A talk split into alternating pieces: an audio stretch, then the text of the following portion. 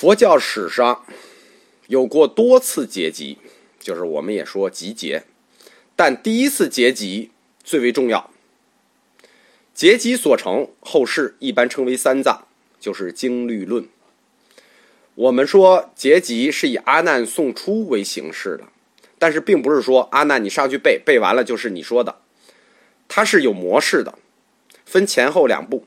第一步叫以问起答式，就是先由人提问，然后由阿难回答。比如摩诃迦叶问阿难：“佛修记录出从何处说？”阿难答：“如是我闻，一时佛在波罗奈。”等等等等等等。这样，在阿难这个送出的过程里头，佛陀说法的送出者，那叫如是我闻，这不叫阿难送出者。说法者佛，时间、地点、闻法者说法内容就都清楚明了了，这就成为早期佛经的定式，叫送出教说定式，就是先问后答，送出教说。第一次结集的律藏优婆离送的也是这种程序，这是结集的第一步，第二步就是审定步骤，或者说确认步骤。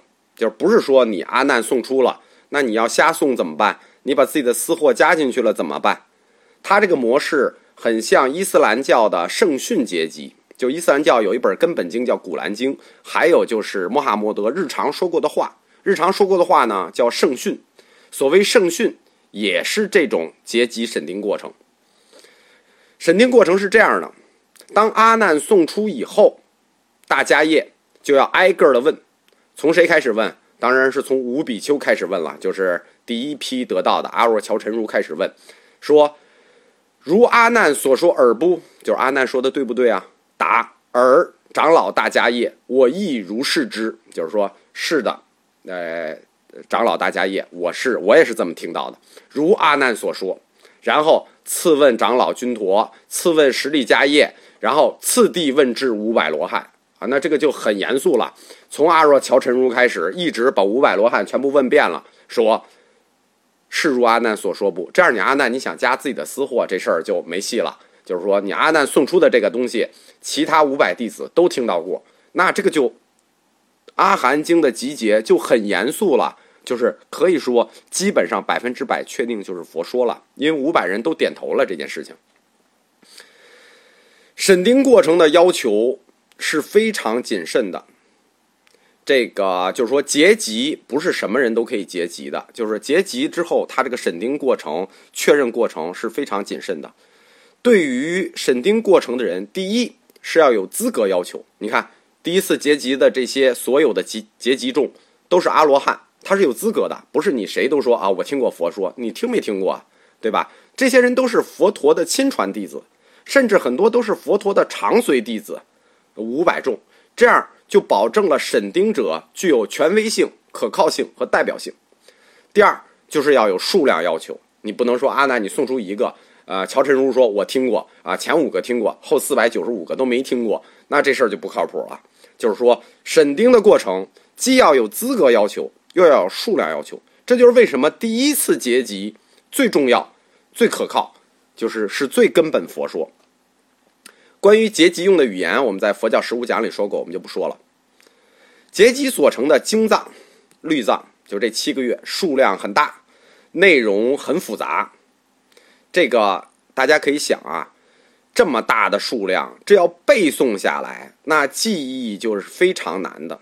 所以在佛教里头，就是佛教教众里头，有一类专业人才，这些专业人才。他们的特点就是特别能背诵，叫一持经法，就是这这一类人才，就是专门一持经法的，就专门背诵经的。那不是人人都有这个能力，而这一类人又叫诵经者，那这是很显然的。还有一个特殊的名字叫多闻者，所以在佛教里头说到多闻，多闻就是能背的意思。关于能背戒律的、背经的人叫多闻，背戒律的人叫持律者。中国的四部阿含经翻译，实际都是靠这种多闻者背诵出来的。在这个阶段，根据不确定的资料，就是第一次大集结王舍城集呃结集，同时还有一次结集，这次结集在教史上不被人注意，但非常重要。这也是后来引出大乘经教开始就存在结集的这种可能性。根据后来中国的翻译家，就是真谛、玄奘的记述，说。在迦叶召集五百罗汉进行第一次结集的时候，他们在七叶窟嘛，在七叶窟西四十里，有数百千人结集。这数百千人是以谁为首的呢？叫婆师婆为首的。婆师婆和迦叶同时进行了结集。这次结集又叫窟外结集，或者大众部结集。这是以有别于迦叶主持的窟内结集的。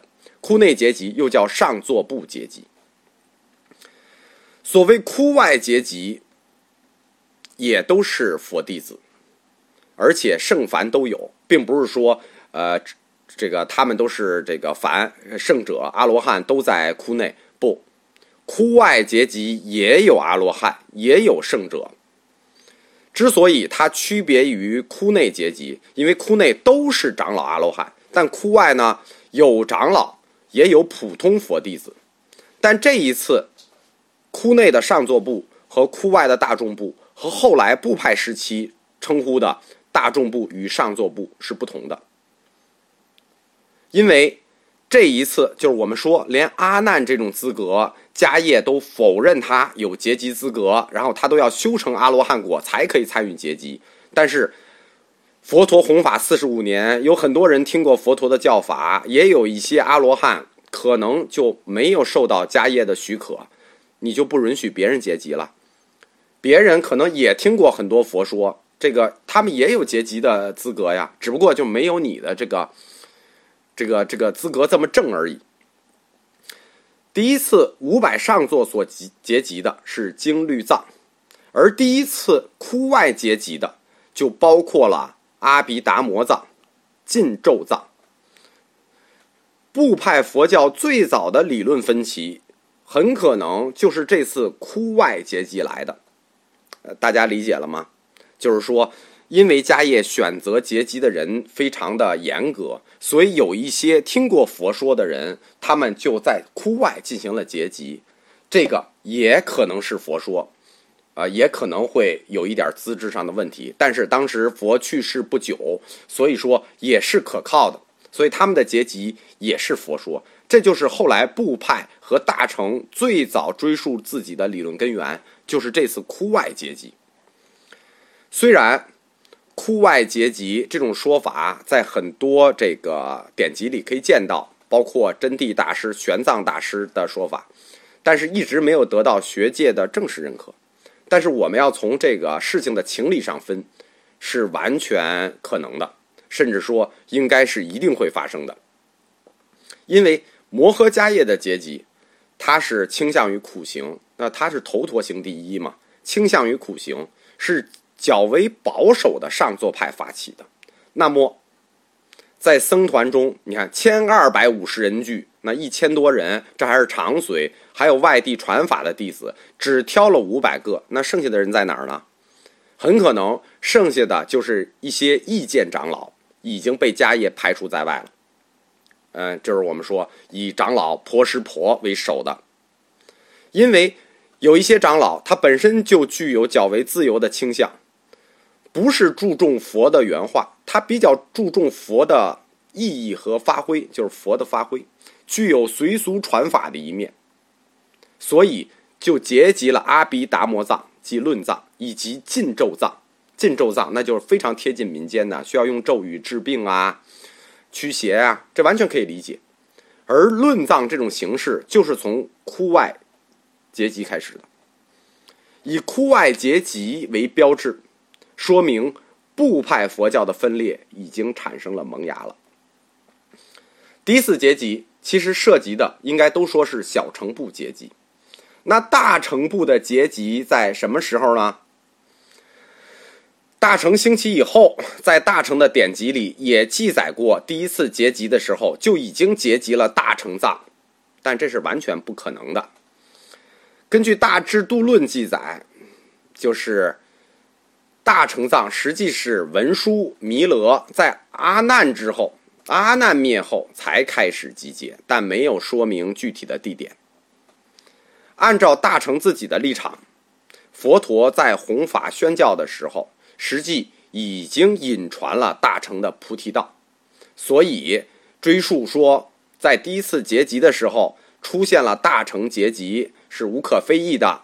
那如果要追溯，就要追溯到这次窟外结集。到佛灭百年以后，我们想第一次结集完了。大家注意啊，第一次结集完了之后没有文字，仍然是背诵。又过一百年，对佛经经教的背诵诵持，尤其是论说，就是阿毗达摩藏，这个分歧就越来越大了。根本分歧出现在戒律上，因为我们知道第一代护法藏者迦叶是精研戒律的，但第二代护法藏者阿难。在世的时候受到的非难就是不持小小戒，他在戒律上就不是很严肃，他追求的是智慧，所以在戒律上的纷争就越来越强烈，最后直接导致了影响僧团的稳定，令僧团长老就日益不安。而佛灭百年之后，发生了一件大事，叫十事非法，所以十事非法发生的时候。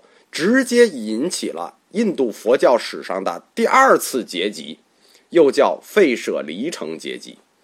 参与这一次第二次结集的是上座比丘七百人，你看又是长老，又称七百结集。第二次结集是理由是十事非法，就是十件事儿，但实际上核心是一件事儿，就是导致它的直接原因。是关于起金钱是否非法，就是这十件事里最重要一件事，就是要钱是不是合法的。这是有原因的，因为佛灭之后呢，佛教是顺恒河流域展开传播的，西方是恒河中上游，婆罗门教盛行，在婆罗门教盛行之之地呢，风气保守，基本上都是上座部弟子。恒河下游呢是东方。沙门思潮发源地，思想比较开放，所以在第二次集结的时候，这两方就以地域为核心的两方就形成了不同的对戒律的态度，非常鲜明。他们就在这个费舍离城，西方僧团与东方僧团就展开了这次大辩论，尤其涉及到钱的问题。为什么会涉及到钱的问题呢？这是因为恒河中下游一带，它已经不是，就是它是城市文明了。农业文明你只涉及到乞食，但是如果是商业文明，大家没那么多粮食，拿钱换粮食，对吧？所以就涉及到乞钱问题。所谓时事，实际是东方僧团定的小小戒。这十事在西方僧团就引起了争论。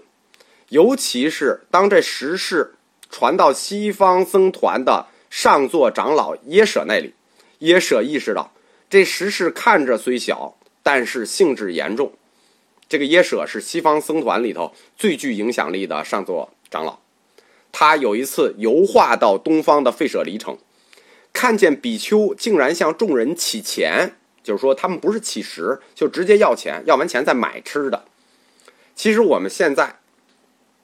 可以理解，但是在当时，老百姓不理解这种行为，有的就不给钱。你们不是要饭吗？给你们饭就行了。而且有很多人就嘲讽这些沙门世子：“你们这个啊，你们你们干这么点事儿，你们还想要钱？你们不就是弘弘法？你弘法还想要钱？因为恒河中下游就是东方地带，经济发达，城市文明，这市民都是有钱的，所以呢，在东方僧团里。”乞钱代替乞食，就逐渐形成了风气。现在看寻常之极，但在当时，这属于新事物、新现象。它与佛陀教团乞食的传统是不符的。然后耶舍长老就告诉东方这西方僧团的大长老，就告诉东方僧团的这些乞钱比丘说：“你这事儿是非法的。”叫非法求师，不合戒律。因为佛陀未曾开许收金银与钱，